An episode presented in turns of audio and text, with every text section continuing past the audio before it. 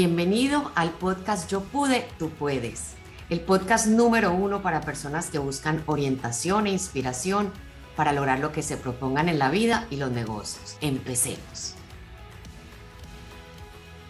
Amigos, lo que les tengo hoy, mejor dicho, ustedes se mueren. Además, amiga muy querida, una persona que admiro, una persona que quiero y que todos ustedes conocen, la antagonista más querida de Latinoamérica, se los puedo garantizar, la conocíamos como Marcela Valencia, la que le hacía la vida imposible a Betty la Fea, ¿verdad? Pero además que ha estado en muchas otras telenovelas, es cantante, muy talentosa, empresaria, Natalia Ramírez. Nati, ¿cómo estás? Hola Margarita, ¿cómo estás? ¿Cómo te va? Qué rico estar aquí con todos ustedes. Igual, igual, feliz de verdad de, entrevistarte y que toda la gente pueda oír tu linda historia. Vamos a empezar. A mí me, llamó mucho la atención ver una entrevista tuya donde tú decías que te votaron de cinco colegios y yo te veía, Nati, a ti siempre te he visto como la niña bien portada. Cuenta a ver qué fue eso. Pues es que para mí mi infancia, aunque fue una infancia muy feliz, Margarita, porque yo siempre eh, recalco eso, no, no tuve ningún inconveniente, toda mi familia siempre tan bellos, mi mamá, mi papá, mi hermana, mi madrina y yo, eh, siempre como, como muy felices, pero digamos que mi hermana era la de mostrar. Sí. ¿sí? Mi hermana era la que tenía la más bonita, la que tenía las mejores notas, la que siempre izaba bandera eh, y siempre era como el comparativo, que yo, yo lo que siento es que como esto de tener hijos no viene con manual de instrucción, pues la comparación de los hijos es un desastre porque termina siendo en la mente de uno como infante y como creador de una mente que está en evolución, pues mucho daño, muchas veces y sin culpa, por supuesto. Pero la verdad es que si, yo hubiera podido estrangular a mi hermana, la hubiera estrangulado. Se le decía, vea Natalia, ¿usted por qué no puede ser como, ¿cómo se llama tu hermana? Mi Adriana. ¿Usted por qué no puede ser como Adriana, muchachito? Claro, ¿por qué usted si tiene las mismas oportunidades? ¿Por qué usted si, si, eh, si sabe lo mismo, si tiene la misma cabeza, si tiene los mismos cuadernos, las mismas cosas, porque a ella le va bien y a usted mal? Sí. Ahora, eso nos da risa, Nati, ahorita, pero en una mente de una niña eso te afecta la autoestima. Pero un montón, pero un montón. Entonces mi manera rebelde, digamos, de decir, ah, sí, o sea, ustedes quieren que yo sea como es ella, no como soy yo, sino como es ella. Entonces, pues no, pues no, no lo voy a hacer. Y ahí entra una indisciplina absoluta. fíjate, era muy simpático porque a mí en las notas yo siempre me retaba. Y el reto era tirarme todas las materias y sacarlas todas al final. Wow. y a propósito. el año. Era a propósito, sí, era como yo dormía, o sea, llegaba al colegio y me encerraba en unos closets a dormir. Sí. Entonces siempre salía y decía, el que le diga al profesor que yo estoy ahí durmiendo, entonces me hacen el favor y se quedan calladitos, yo duermo y luego salgo. Y yo hacía eso, yo dormía casi hasta las 11 de la mañana y luego sí entraba a clases. Eh, muy loco, todo muy loco. Entonces, claro, luego se daban cuenta, entonces matrícula condicional, entonces luego primero un colegio, el colegio andino, eh, alemán, estudiando alemán. Dios, qué idioma tan complicado. Es muy complicado, pero pues era la excusa perfecta. No, es que el idioma no puedo, es que todas las clases en ese idioma que yo no entiendo, eh, nada, hasta ahí llegué hasta tercero elemental. Y luego entonces me pasan al Santa Francisca Romana, no, pero si es que yo antes estaba estudiando inglés, eh, alemán, y ahora cómo va a hacer todas las clases en inglés, ay, no, no, no, no, no, yo no puedo, no, no, no, no, no. O sea, la víctima, la víctima. Sí. Después entonces me pasan al, al eh, gimnasio Iragua, Opus Dei. Ah, súper estricto. Claro, hay súper estricto y religioso, son una rezadera todo el bendigo día, eh, pero pues inglés era una hora. ya no tenía excusa, o sea, mis papás me pasaban y ya las excusas se me iban acabando. Ahí estuve hasta lo que en mi tiempo era tercero de bachillerato, que ahora es como, ¿qué es esto? Octavo, octavo, como octavo noveno. Entonces, eh, ahí ya es que no me aguantaron más. Estaba todos los años con matrícula condicional eh, y como te decía, la pasaba y la pasaba al final. O sea, sí. Eh, pero muy interesante, esa rebeldía era también como un llanto de esa niña por yo también soy importante, yo también valgo, yo también quiero atención. Mi atención era al revés, mi atención en vez del elogio era el regaño. Entonces, bueno, por lo menos me paran bolas para regañarme. Sí, claro. Claro, pero eso pasa en la mente de un niño, eso pasa en la mente de un niño. Claro, por supuesto. Entonces de ahí ya arranco y me meten en otro colegio de monjas que se llama el Sagrado Corazón. Entonces ahí entro el Sagrado Corazón y yo, como extremista soy, entonces le dije a mi papá, yo no me voy a meter con nadie porque claro, tú terminas metiéndote con los que no debes. Sí. Que es un peligro salvaje. Sí, las malas amistades hasta en la vida adulta hay que tener cuidado uno de quién se rodea. Claro, entonces por supuesto, siempre con las indisciplinadas, con las que no funcionaban, con sí, entonces uno hace grupos, como igualmente haces grupos con la gente que te va bien y que son disciplinados cuando lo eres, sí, igualmente haces amistades con los que no lo son porque son afines. Y de ahí en adelante, entonces yo le digo a mi papá, está bien, no hablo con nadie, yo solo estudio, ¿eso es lo que usted quiere? Sí, ah, bueno, eso hago. Y las, las monjas me sacaron del colegio y me echaron por asocial. Por asocial, sí. porque realmente no hablaba. A mí me saludaban y, hola Natalia, ¿cómo estás? Sí, la más antipática del colegio. Ay, no, qué horror. Pero todo esto es una niña tratando como de encajar, ¿verdad? Y de, en su casa Mira, es muy lindo, creo que lo que Nati nos dice aquí es muy valioso porque nuestros papás y nosotros como padres no vinimos con manual. Y, no, para nada. Y escuchar estas cosas para todos los que nos están oyendo que tienen varios hijos, el no comparar es tan importante porque uno puede que lo haga como por motivar al otro, pero en realidad cada persona es un individuo, no somos fotocopias, somos originales, ¿verdad? Correcto, y cada quien tiene sus, sus momentos importantes y ahí es cuando, cuando yo estaba en el Sagrado Corazón, como no hablaba con nadie, entonces salió un programa de televisión, unas audiciones para un programa musical. Y yo había estado en el Conservatorio Nacional, cantaba en el coro de la iglesia, en el del colegio, en las murgas, en todos lados. Y yo dije, bueno, voy a ir. Y le dije a mi papá, voy a ir a una audición, papi, de un programa musical infantil.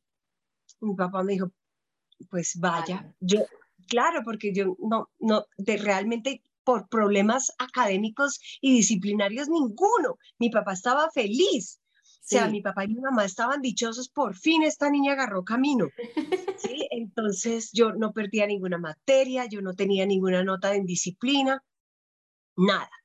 Entonces me dijeron, vaya, vaya. Y yo entré a una audición y ahí es cuando arranca mi carrera, porque eh, entro a un programa que se llamaba El Club de la Televisión. Y era que eh, antes lo hacía, no mentira, se llamaba Telectrónico Musical. Ah, de Telectrónica sí me acuerdo, claro, yo me quedé pensando. que además se lo llamaba por teléfono y hacía pau, pau, pau, pau, y mataba como unos muñequitos y luego se murió este señor que lo animaba y lo volvieron eh, Telectrónico Musical. Y ahí empieza toda mi carrera y empieza una evolución de independencia que además siempre la tuve porque fui muy inquieta en los negocios siempre y entonces mi papá, yo ya pesaba 80 kilos, mi papá me daba una mesada y me dijo, ya no vas a tener más mesada, Natalia, vas a desayunar, almorzar y comer porque tú no puedes estar en ese sobrepeso. Y yo muriendo de hambre dije, no, aquí lo que tengo es un problema que no tengo plata, ¿cómo hago plata? Además, si tengo 11 años, a ver, a vender, Sí. A vender bombón boom, brownies, perros calientes, lo que sea, pero yo necesito sacar plata para poder comprar en la tienda. O sea, mi problema era para poder comprar en la tienda la papa, la dona, la gaseosa, todo lo que me gustaba. Y de esa manera empecé a generar dinero, pero sí, en, en un mes perdí 20 kilos, casi me mata de hambre. Entonces, mucha locura, pero no me iba a dejar y cuando ya entro a la parte musical, empiezan a llamarme los jingleros a cantar y habíamos hecho como un grupo muy selecto. Eh, éramos Alex Hernández, Claudio Altamar y yo, y de hombres era Lisandro Zapata y Carlos Ortiz. ¿Y qué jingle famoso hiciste que los colombianos reconozcamos?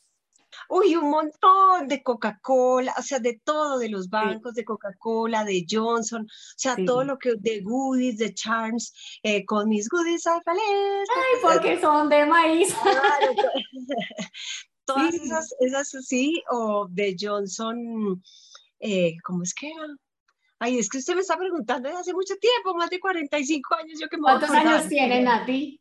56. No, es que eres come años, eres come años, impresionante.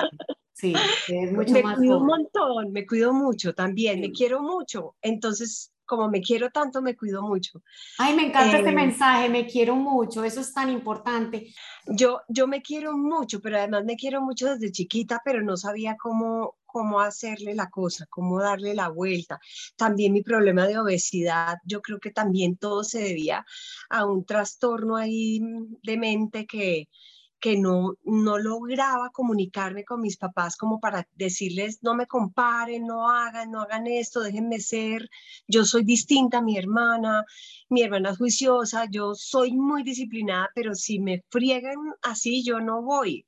Y todavía en el sol de hoy, Margarita, si tú me retas, sí. yo no voy.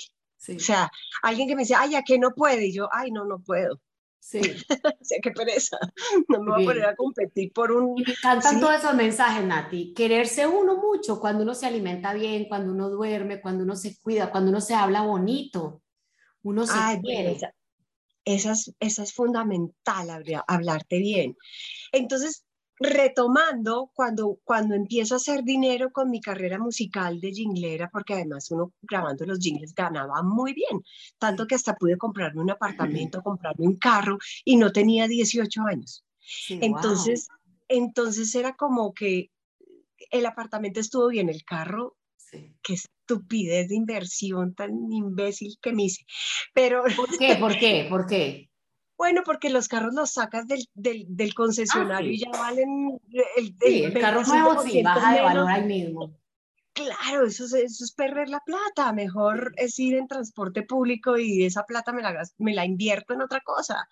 Pero pues en ese momento, de hecho mi papá me decía, no se compre un carro, no se compre un carro, pero usted ni pase tiene. Entonces yo le decía, no me va a comprar mi carro, me va a comprar mi carro. No tenías licencia y ya te estabas comprando el carro. Ay, no, ¿qué es esa belleza, Nati?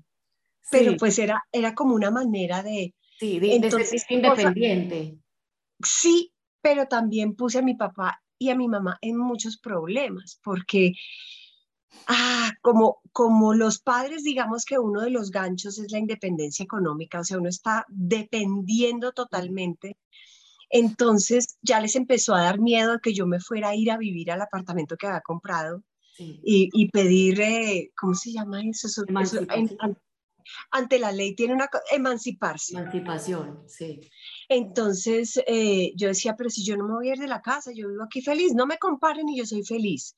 Entonces empezaron como a entender un poco el proceso, salgo del Iragua, me meten en el, en el, en el Sagrado Corazón, en el Sagrado Corazón me echan y en ese momento mi papá furioso me mete a la escuela pública.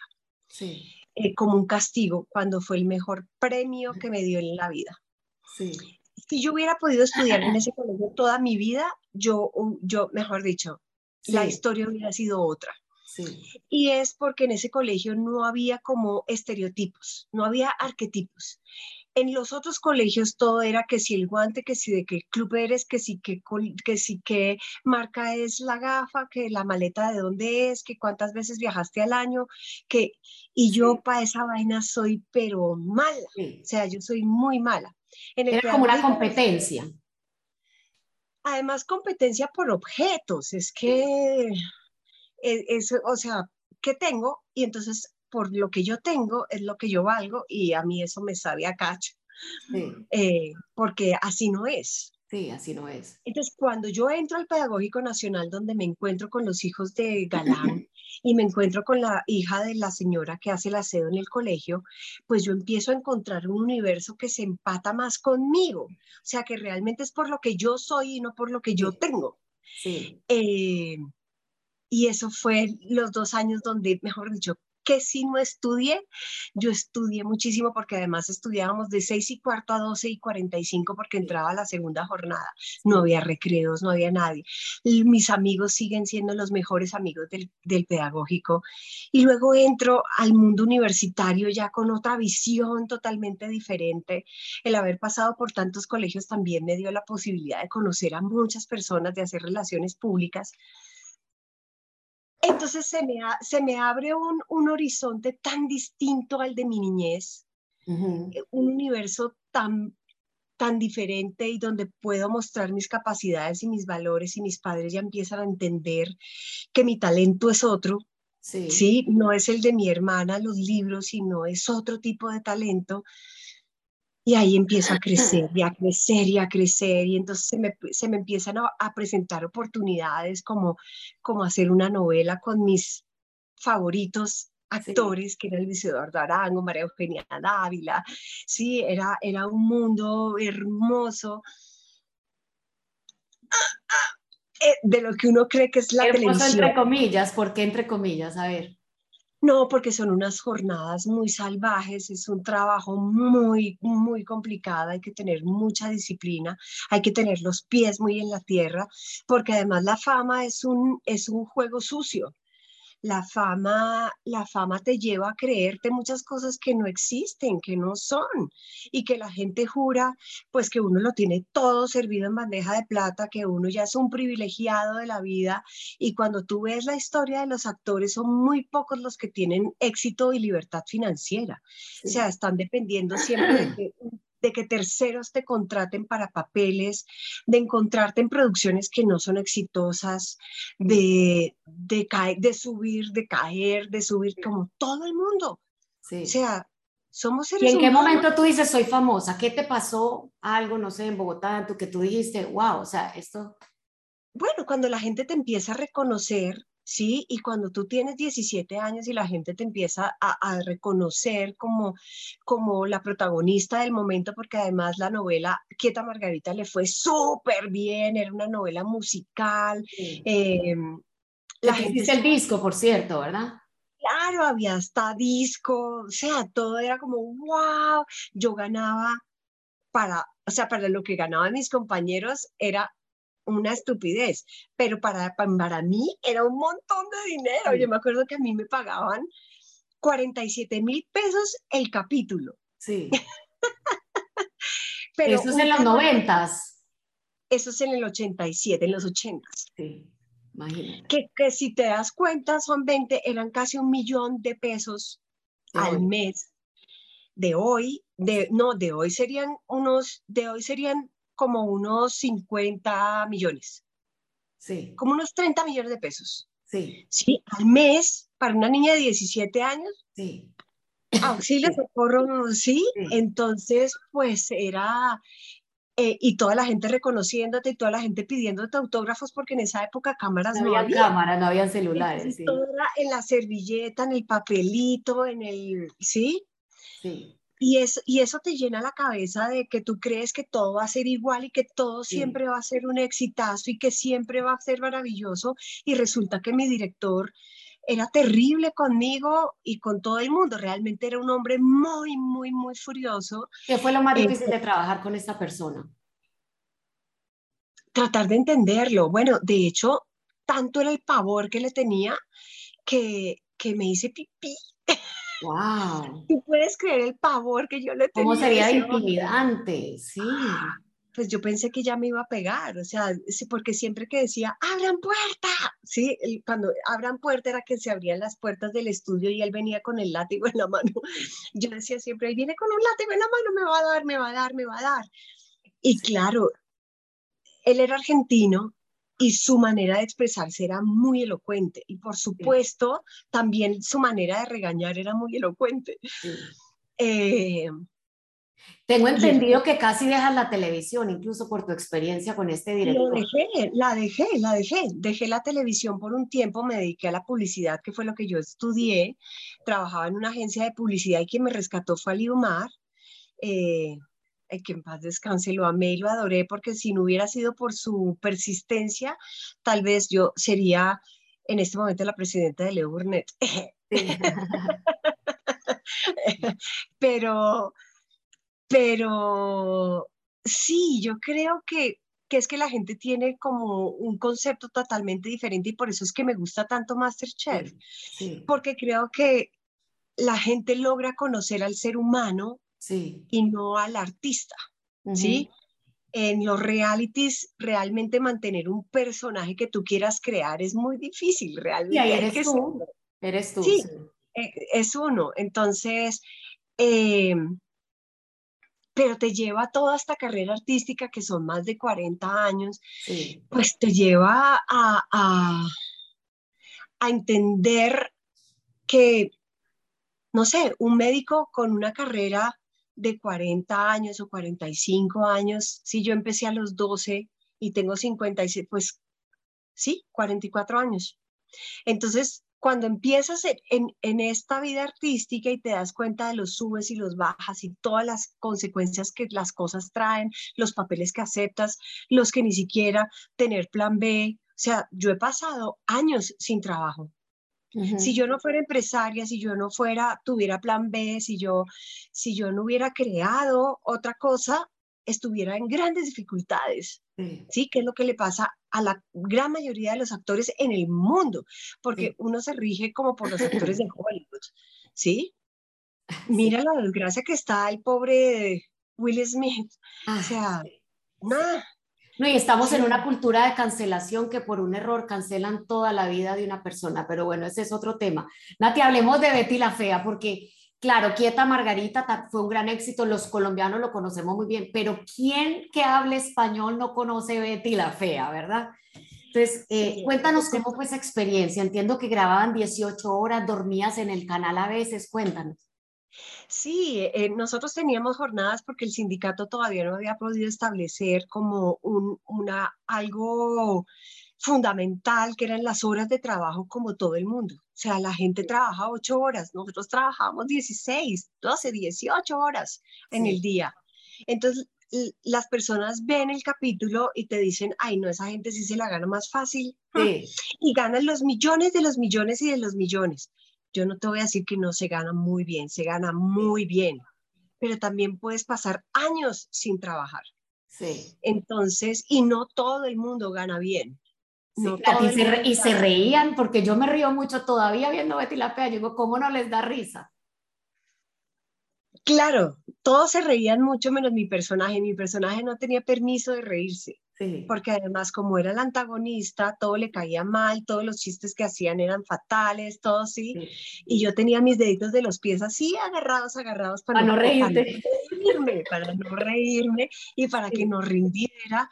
Pero fue una experiencia tan maravillosa en donde pensamos que iba a ser un. O sea, la incertidumbre de Betty la Fea cuando nosotros arrancamos a ensayar y a leer y a castear y sí, hacer todas las audiciones y hacer los ensayos, entonces esto no va a funcionar.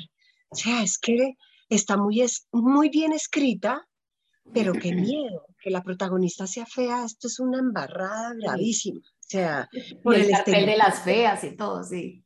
Claro, claro, no, no, no, nos van a odiar, nos van a no sé qué, esto va a ser un desastre y mira en lo que se convirtió, en la novela más vista en el mundo. En Yo podría decir que es como el Friends en español, es, es, un fenómeno. Hoy en día tú todavía entras a Netflix y yo todavía me, lo veo y me quedo viéndolo y me quedo riendo.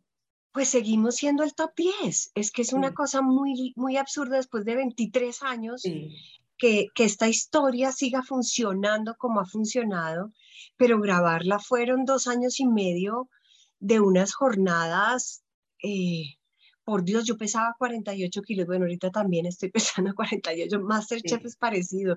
Eh, son unas jornadas, o sea, terribles, terribles, eran unas cosas muy, con una, con una carga.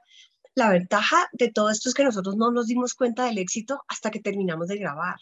Sí porque estábamos encerrados en el estudio. De hecho, nuestros hijos no podían vernos, nuestros esposos no podían vernos. Entonces nos llevaban nuestros hijos al set. Y cuando nosotros hacíamos escenas em, en sala de juntas, todos nuestros hijos estaban debajo de la mesa de sala de juntas haciendo tareas. Sí. Para por lo menos verlos un ratico. Sí. Qué belleza. Qué belleza, pues, e, escuchar esta parte que no vemos y también el esfuerzo que hay detrás.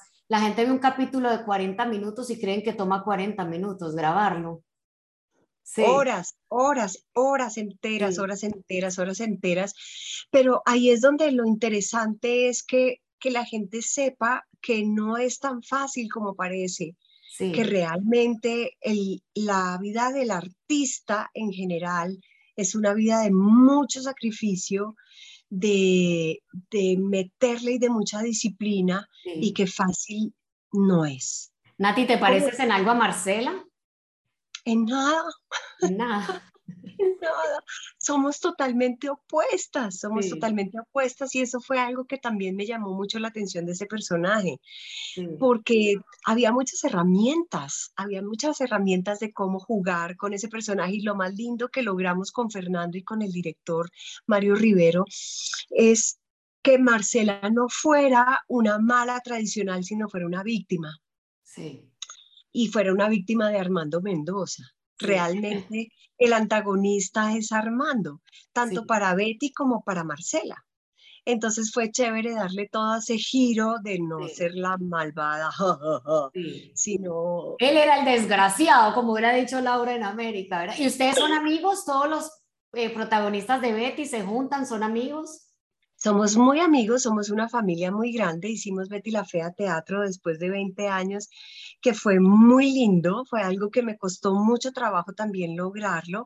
Hasta que lo, montaste tú, además, ¿verdad? Lo monté yo, sí, lo monté yo. Y, y fue, fue una experiencia muy linda volvernos a reencontrar, hacer más de 150 funciones, hacer gira internacional. Ahorita tengo a mis compañeros Lorna Cepeda y Julio César Herrera aquí abajo ensayando, porque vamos en gira por Centroamérica para el Diván Rojo, vamos a ir a México también, vamos a estar en octubre en México.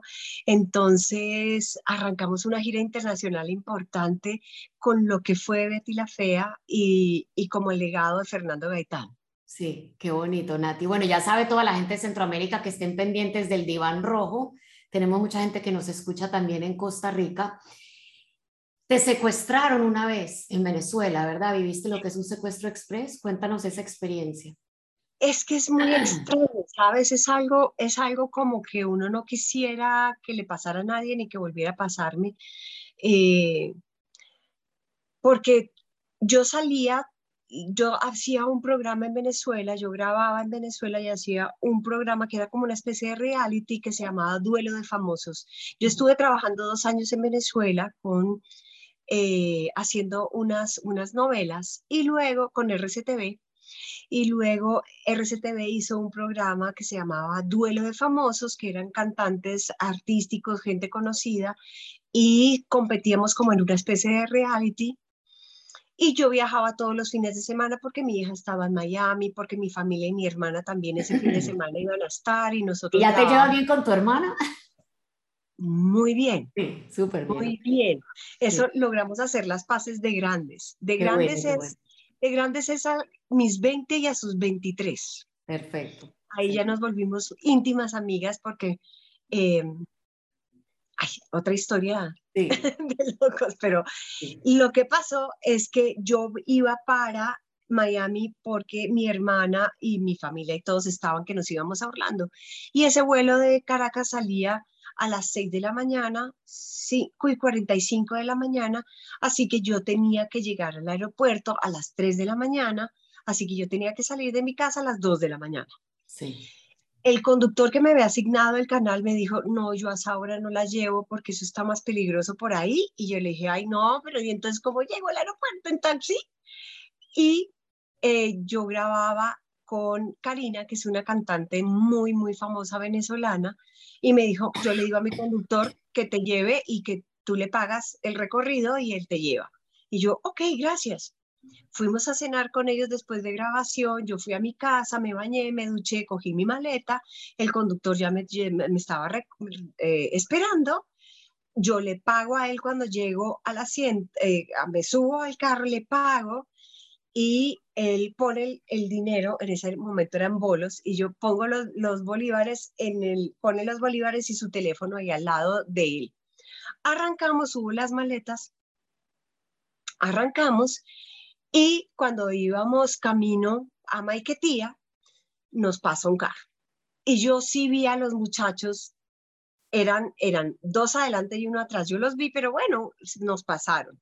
Cuando vamos a darnos la vuelta a Maiquetía, a la, a la circunferencia de Maiquetía para entrar al aeropuerto, se nos para un carro adelante y otro atrás. Y, y se suben al carro. Dos. Adelante uno manda a correr el conductor, así que tapó los bolos y el, y el celular. Se sienta encima de, de, de, los bolívares y del celular, se sube el tipo y detrás se sube otro conmigo que no tendría 15 años. Wow. Y él estaba muy nervioso yo le dije, ¿qué pasó? No sé qué, déjeme bajar, toda la reacción que uno hace, no, esto qué, que no sé qué, que nos entregue la cartera, el pasaporte, las tarjetas de crédito y arrancan a una velocidad absurda que yo le dije, si sigue manejando así nos vamos a matar, o sea, nos vamos a matar. Y yo con la cabeza agachada y el de al lado le decía, baje la cabeza, que baje la cabeza. Y este tipo nada que bajaba la cabeza y le daba con la, con la cacha le da un totazo y le rompe aquí. Dios. Y esto era sangre, sangre, sangre. Y yo, todo el mundo tranquilo, todo el mundo tranquilo. Las claves de los cajeros son estas y estas y estas. Mi temor, Margarita, era que me tuvieran porque en Venezuela los cajeros te dan un tope hasta medianoche. Sí. Y vuelve a arrancar. Entonces yo, mi temor era que me dejaran hasta medianoche para los días siguientes seguir robando. Y yo le dije, mire, si yo no llego a mi casa, yo voy, usted sabe que yo voy al aeropuerto y está mi maleta que seguramente se la va a llevar, pero si yo no llego a la casa, se van a bloquear todas las tarjetas. Así que lo que hay que sacar, hay que sacarlo ya. Camine los tajeros. Tenía una, una tarjetita de American Airlines de como el club de ese Admiral y él me decía, debe la clave de esta. Y yo le decía, ay, no, la ignorancia es atrevida. Esto es, no, esto es una, una identificación para entrar a un lugar. Eso no tiene, no tiene. Y el tipo furioso, furioso, furioso. Yo le decía, no hay más, o sea, ya sacaste lo que podías sacar, me tengo que ir. Yo le decía, me tengo que ir, me están esperando, me tengo que ir. Devuélveme mi pasaporte. El caso es que nos dejaron como en un lote, después de mucho tiempo, como de dos horas, ya eran las 4 de la mañana, mi vuelo salía a las 5 y 45 eh, y no sabíamos dónde estábamos. Entonces nos dejan como enfrente de un lote. Gracias a Dios se bajaron las maletas, me retoquetearon por todas partes para ver si yo llevaba como, porque yo traía 5 dólares. Sí. En efectivo, era lo que tenía, 5 dólares sí. en efectivo. Y el tipo me decía, ¿dónde están los dólares? Y yo, ¿qué dólares? Yo no tengo dólares, yo tengo cinco dólares. Sí. Ya sacaste lo que podías sacar en bolos, no tengo más. Y el tipo nos ha tirado las llaves al lote. Sí, encuentre las llaves. Encuentre las llaves y eso había perros, gallinas, de todo por ahí. Y cuando el tipo se levanta, yo le cojo la frente así para ponerle presión y el celular no se lo habían llevado, le robaron el radio del carro, mi celular y todo. Yo le dije, déjeme llamar por teléfono. Inmediatamente yo llamé a mi marido y le dije, porque teníamos una tarjeta, en ese entonces era una tarjeta que uno tenía un número, llamaba sí. y luego ponía una clave y podía marcar exterior. Y esa, y esa tarjeta tenía como balance, como un saldo. Y yo llamé a mi marido y le dije, cancela todas las tarjetas, ya, me robaron, ya, no sé qué, ya, voy para el aeropuerto, ya, recógeme ya. Y empieza a buscar las llaves hasta que las encontramos. A las 5 de la mañana encontramos las llaves, una hora buscando las llaves. Corra saliendo de ahí para tratar de buscar dónde era el aeropuerto hasta que este hombre se orientó y me llevó y ya, llegué al aeropuerto como a las cinco y media. Faltaban 15 minutos para que el vuelo y me dice, está cerrado. Y le digo, me acaban de robar, usted me sube y me sube, aquí está mi pasaporte. Y yo eh, le muestro mi pasaporte, me devolvió la foto de mi hija, sí. eso fue lo que me devolvió, la foto de mi hija y mi pasaporte. Y me dijo, corra. Y yo arranco a correr por ese aeropuerto como una loca y prácticamente yo que me entro y ella que hace, ¡tra! y cierra sí. la puerta del avión. Sí. Y me senté y yo dije, miércoles estoy viva. Sí. Eso te iba a decir, Nati, gracias a Dios no les hicieron nada peor, sí. Claro, me hubieran podido violar, o sea, me hubieran podido secuestrar mucho más tiempo para quedarse con la plata. O sea, estuve fue de buenas en la vida. Estuve, pero, pero mi conclusión era, estoy buena, porque cuando paramos en el lote, yo dije, aquí me van a violar y me van a matar. Sí, muy, era muy posible también, ¿verdad? Sí. Claro, claro que sí. y yo le decía, no me vayas a hacer nada que yo tengo chamos. me decía, yo también. Y yo le digo, bueno, no me vas a hacer nada entonces, no me vas a hacer nada. Tal vez tu calma los calmó, Nati, porque tú estabas como tranquilo, vamos, aquí está la plata, aquí está la clave. Eso ayuda a la hora de... es una locura, o sea, cuando te pones a pelear, ahí es donde probablemente eso no salga bien. Claro, claro. Claro, a mí una vez me robaron el carro, pistola también en la cabeza mía, mi hermana, y yo pues casi que le digo, ¿quiere plata para gasolina? O sea, uno ahí, el ladrón está más nervioso que uno y si uno se pone a brincar y a pelear es muy peligroso, muy peligroso. Sí, además porque te da rabia de que te quiten tus cosas, pero es peor que te quiten la vida. Y eso se recupera.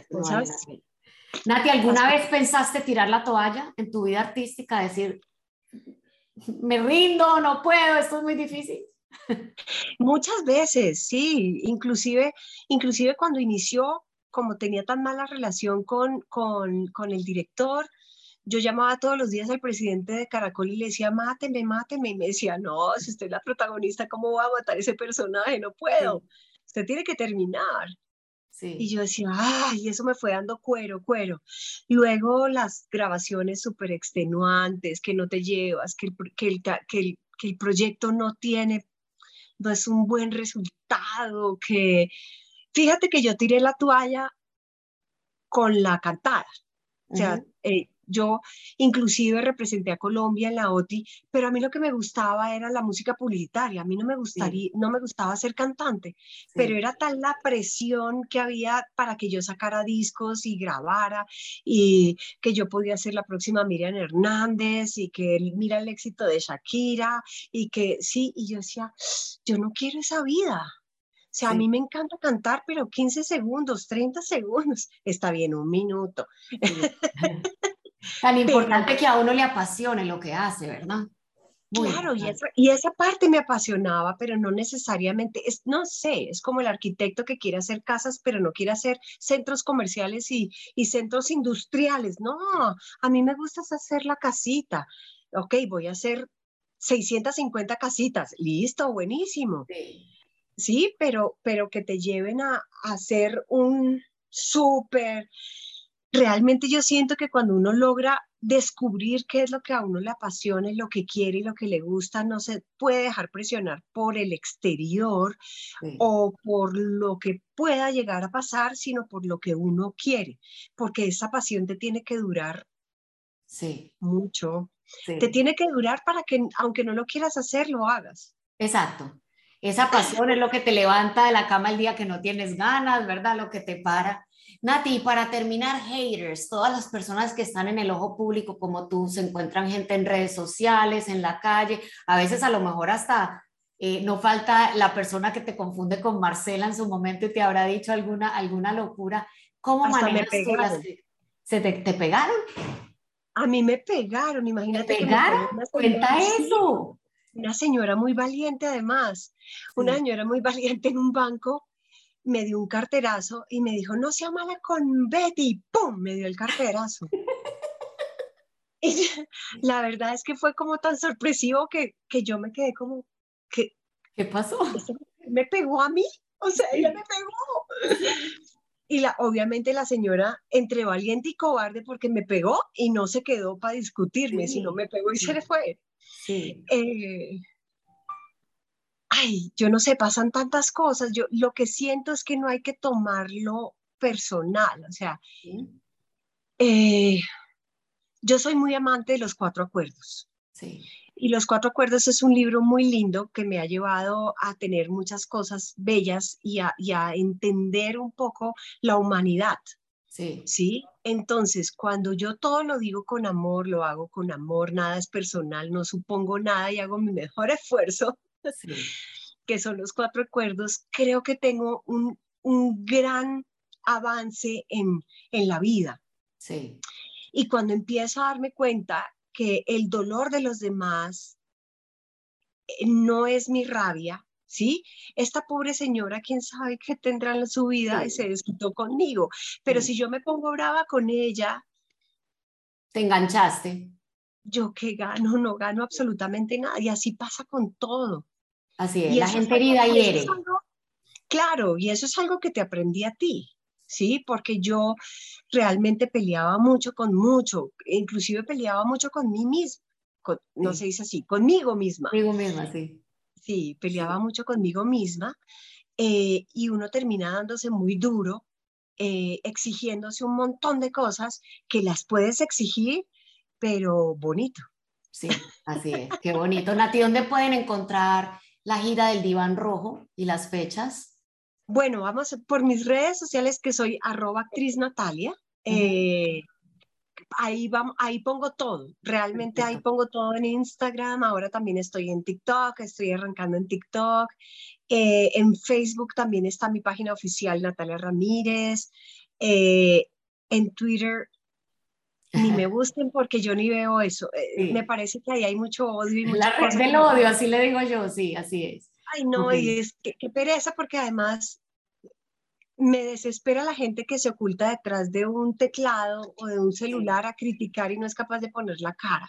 Sí. Ay, eso me da una flojera, entonces yo ni siquiera, ni, ni, los bloqueo, ni les paro bolas, no, no existen. X. X, X, así que nunca le hagan caso a nadie que diga cosas malas, que Y yo le digo, traje foca que te resbale, o sea, hay tanta gente herida, como dicen a ti, escondiéndose detrás de una cuenta, y tú te vas a dejar robar tu día, tu mañana, tu trabajo, tu tarde con tu esposo, tu almuerzo con tu hija, porque una persona se metió a redes que estaba llena de odio, si dentro de ti hay sapos y culebras, por la boca no te van a salir flores, ¿sí o no? Eso tiene todo que ver con esa persona y nada que ver con uno. Nati, y hay una cantidad Perdón, una, y hay una cantidad de logros que uno no se, no se da el aplauso, o sea, no, no se dice, bien, China, bien. O sea, no esperes que nadie te diga lo bien que lo hiciste. Tú mismo dítelo, dite, estoy hablando regio. Tú misma te dices lo, que, lo bien que lo hiciste. Entonces, eh, eso es súper importante también. De todos los mensajes que diste, se me gustó mucho, Nati. ¿Cómo tú te quieres? Dítelo, dite, ya, ya estoy también. Debes decirte lo que hiciste bien, tratarte con... sí. tratarte con cariño, hablarte bonito, cuidarte. Tú tienes que ser tu mejor amiga o amigo siempre. ¿Cuál es tu mensaje final? Yo pude, tú puedes para toda la gente que nos está oyendo. Mira, a mí me dijeron mil veces, inclusive el autor de Betty la Fea me dijo, eso no se puede hacer, eso no se puede hacer, eso no se puede hacer. Betty la Fea teatro no se puede hacer. Me costó 15 años, mi gente, 15 años hacer Betty la Fea teatro. Yo parezco un martillo, yo insisto, insisto, insisto, le doy, le doy, le doy, le doy, le doy, le doy hasta que lo logro. No me importa cuánto tiempo eran 15, eran 16, bueno, 17, ok, 18, 20, ah, voy detrás de la película de cine. Así que ahí sí. Uy, eso, eso, va a estar genial, Nati, eso, y lo vas a lograr, conociéndote sé que lo vas a lograr. Y bueno, como decía Jim Brown, ¿cuántas veces debo intentarlo hasta que lo logre? Y esa ha sido la filosofía. Sí. Es que la gente se da por vencida muy rápidamente. Entonces, entonces, claro, no puedo, no puedo.